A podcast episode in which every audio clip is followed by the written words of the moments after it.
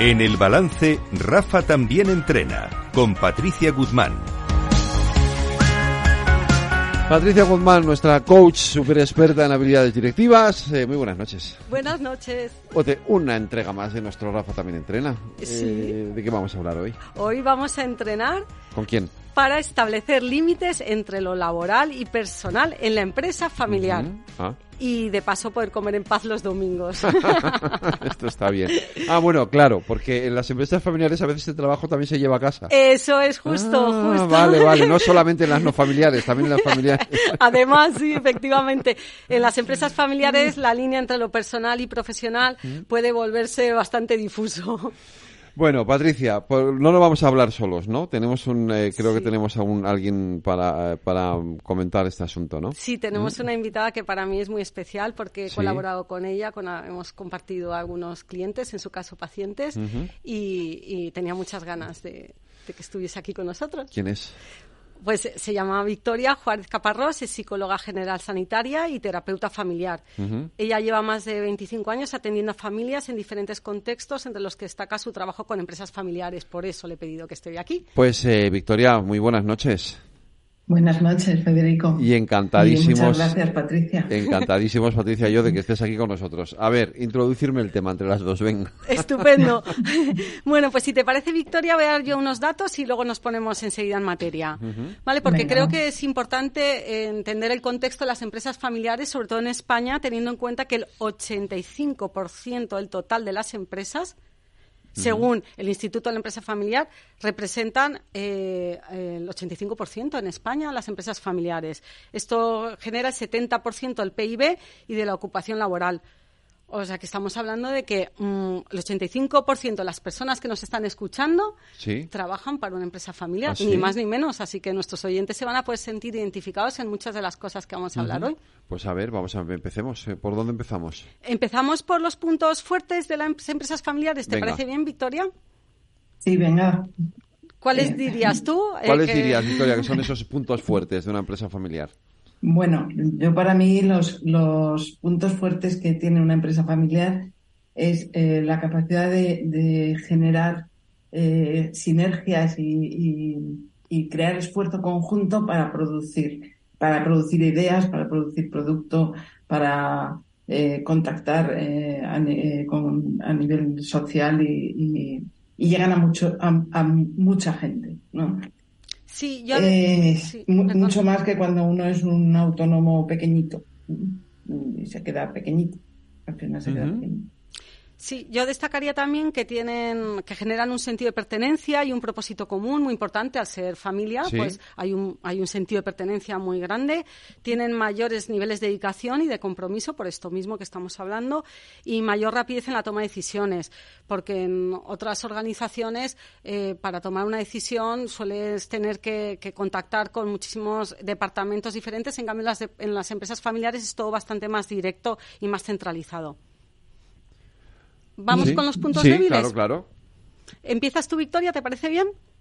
Bueno, sí, yo tengo, hay, hay varios, ¿no? Pero yo me, me voy a centrar en dos o tres, sobre todo.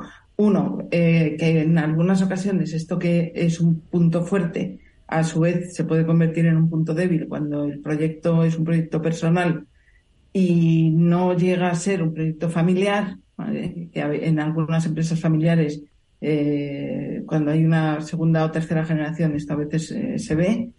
Cuando hay una obligación en la pertenencia, en ese sentido de pertenencia que mencionaba antes Patricia, pero no todos los miembros lo tienen, entonces ahí a veces se, crea conflicto y luchas de poder.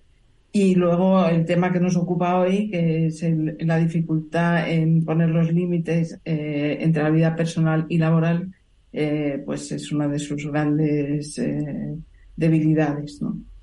Eso es.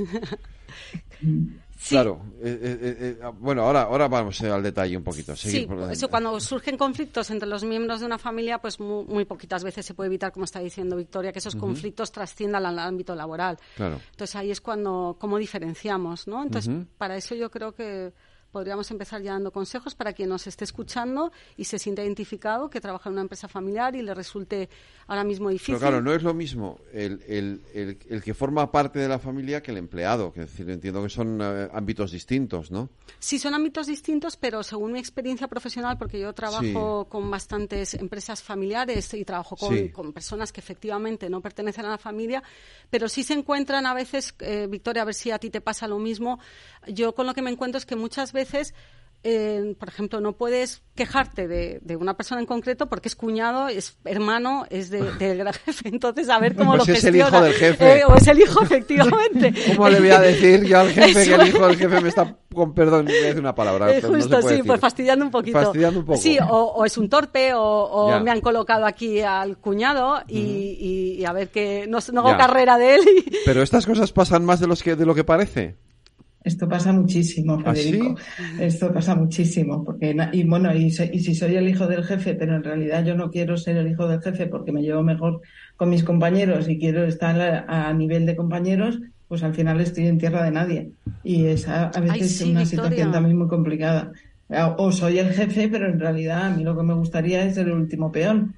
Y, pero mi cargo me obliga.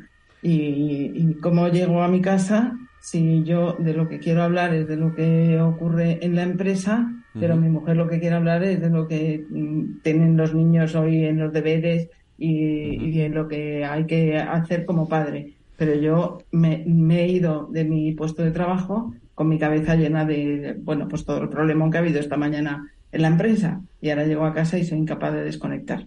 ¿no? Esta es otra de las cosas que ocurren con, con muchísima frecuencia. O tengo 15 eh, empleados, de los cuales tres han quedado para salir el viernes, yo me quiero ir con ellos, pero como soy parte de la empresa, eh, del, del equipo directivo de la empresa, pues no me puedo ir con ellos. O tengo una novia con la que Ajá. estoy empezando y me quiero ir el viernes ah, Sí. y, y no puedo irme porque es que mi padre, que es el jefe de la empresa, eh, y además es mi padre o mi abuelo, pues me ha dicho que tengo que trabajar el viernes por la tarde. Esta, esta serie de dificultades eh, que mm, las tenemos a diario, porque a mí, a mí me llegan eh, a la consulta como problemas individuales, como problemas personales, ¿no? Tengo un problema Sí. con mi padre o con mi mujer o con, o con mi hijo, o- pero cuando empiezas a hacer la historia te encuentras que en realidad es que él, él pertenece o ella pertenece, la persona pertenece a un entorno empresarial familiar. Y entonces el problema se complica. Porque Sí. en realidad, al final, el- el- el- la debilidad esta de la que estamos hablando principal de poner límites es que la gente se encuentra en un dilema eh, un, un dilema prácticamente permanente entre mi necesidad y la de mi entorno personal Sí. o eh, la necesidad de la empresa. Y ahí estamos todo el santo día, ¿no? ¿Y qué hacemos? Bueno, yo eh, lo primero que hago siempre es eh, hacer una evaluación de la dinámica familiar. Vale. Que yo soy trabajo con la familia, aunque venga solo una persona y trabajo con toda la familia Vale. y hago el mapa familiar. Y ahí vemos eh, de qué manera se relacionan. Y en esa manera en la que se relacionan, pues vemos si hay una dinámica más bien agresiva. O sea, tú coges a la el familia padre Mancio que Ortega. grita en casa, grita en la empresa. No, eh... Es que no has Victoria, escuchado, que digo que tú coges a la familia Ma- Amancio Ortega y la, y la analizas entera, ¿no? Claro, porque si tenemos que ver cuáles, cuáles son las posibilidades que tiene esta persona para poder poner encima de la mesa sus necesidades, porque Sí. el dilema es mis necesidades o las del otro. Pues, ¿y cómo las pongo yo encima de la mesa? Pues a través de uh, algunos elementos que utilizamos mucho, ¿no, Patricia? La empatía, la asertividad, hacemos dinámicas, trabajamos con, con los distintos miembros de la familia, ¿no? Bueno, yo trabajo haciendo escenas, por ejemplo, ¿no? Escenas concretas. Eh, estamos comiendo el domingo, ¿no? Ya que ha dicho Patricia lo de comer el domingo, y queremos hablar, pues, de, la- de las cosas que le han ocurrido a los chavales, eh, a los pequeños de la casa, lo que ha pasado en el colegio, la vecina de enfrente. Queremos hablar de cosas cotidianas, eh, familiares, domésticas, ¿no? Y aparece papá diciendo, es que, mira, porque el lunes lo que tenemos que hacer es que tú tienes que ir y tienes que coger la, la cartera de clientes y tienes, ¿cómo ponemos un límite ahí? Bueno, pues Claro. alguien tiene, alguien tiene que tomar la voz cantante y con mucha firmeza, con mucha educación y a la vez mucho cariño, ¿no? Un poco como si fuera nuestro amigo al que le decimos, bueno, yo no tengo ganas de hablar de eso hoy, eh, vamos a dejarlo para otro momento. Pues hay que tener un poquito de valor y para eso hay que vencer miedos, porque en las empresas familiares, entre los distintos subsistemas, padres, hijos, eh, cuñados y bueno, todos los miembros de la familia, suele haber miedo a la reacción, miedo al que dirán, miedo a, eso que ha dicho antes, si es que es mi cuñado, ¿cómo voy yo a decir que me ha sentado mal lo que ha dicho? Pues lo tengo que decir. Eh, y como lo digo, me pongo en tu lugar, cuñado. Yo entiendo lo que me estás diciendo, pero creo que no es el momento de que hablemos de esto. Sí, desde, eh, desde el coaching utilizamos más otro tipo de, de estrategias, porque Victoria, como bien ha dicho, ya es terapeuta familiar, y desde el coaching pues utilizamos más eh, estrategias para facilitar, cuando yo trabajo en empresas familiares, para trabajar y facilitar y entrenar la comunicación clara y abierta. Por ejemplo, definir roles de cada uno. Para mí es fundamental que los roles estén bien definidos. Uno de los mayores problemas que yo me encuentro cuando trabajo en empresas familiares es que los, roles están difusos, tanto para las personas que, son, que no pertenecen a la familia, no saben bien a quién dirigirse, porque incluso cuando un, familiar les ha dicho una cosa, el otro se solapa y dice a lo mejor lo contrario. Por eso lo primero que hago cuando trabajo con empresas familiares es que se definan los roles de cada uno. También definir las tareas según esos roles, tienen que quedar muy claras. Definir la gestión esperada según esos roles y las tareas. Y las consecuencias, esto también, no sé, Victoria, si tú también estarás de acuerdo, pero para mí es muy importante poner encima de la mesa las consecuencias de cuando mm, no sé, mm, pues hay una inacción frente a un rol o una tarea o una gestión esperada porque cuando eso no sucede es cuando, cuando por evitar un conflicto, luego al final es muchísimo más grande el conflicto. Entonces, para mí es fundamental eh, crear acuerdos por escrito que definan las reglas para la toma de decisiones y para la resolución de conflictos. Yo trabajo mucho desde la resolución de conflictos y la prevención de esos conflictos. Yo si tuviese que destacar algo sería que lo más importante es disponer de mecanismos de solución de conflictos antes de que estos aparezcan en las empresas familiares. ¿Tú, Victoria? yo lo que me encuentro es como en, terapia, lo que me encuentro es el conflicto.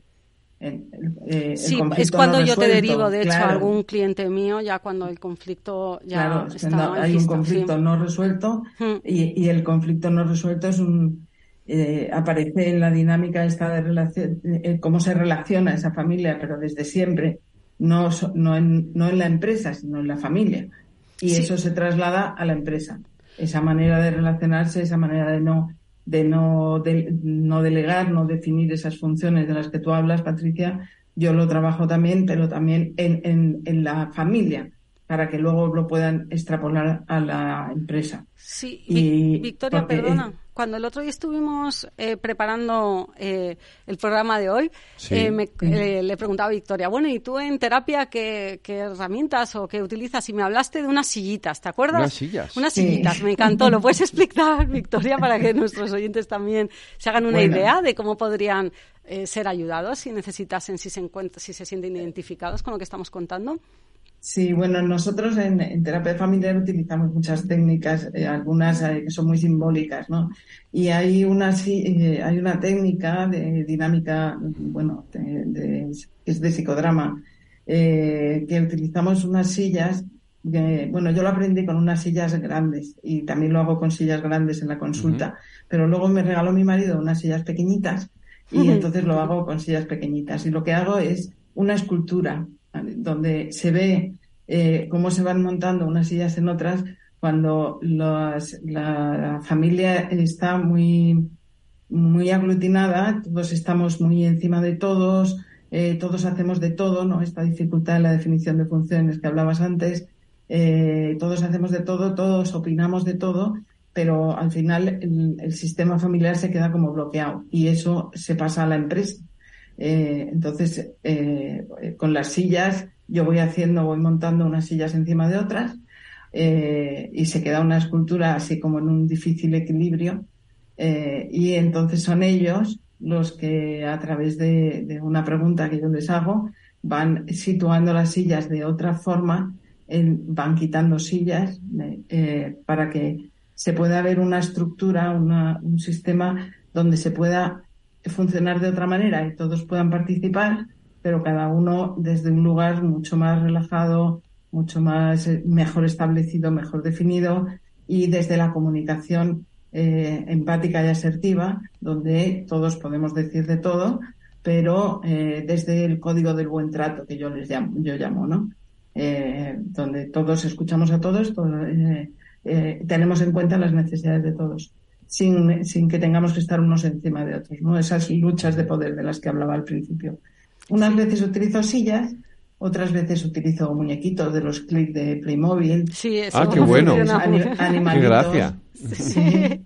Otras veces, bueno, yo utilizo mucho la pizarra y queda muy bien reflejado en la pizarra también, eh, porque utilizo los mapas familiares y en los mapas familiares o como el organigrama en la empresa, ¿vale? a veces hacemos las dos cosas y, y se ven las, las, similitudes de unos y de otros, donde se ven las, bueno, se establecen las relaciones de poder, de autoridad, de rivalidad, todo eso se ve muy bien en, la pizarra, en la, en la pizarra.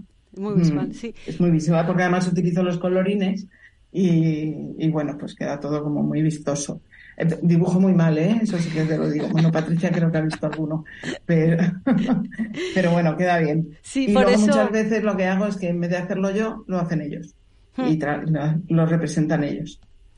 Sí, por eso yo creo que es importante uno de los consejos que yo dejaría eh, para las personas que, nos estén escuchando y, se sientan identificados es la consulta profesional externa.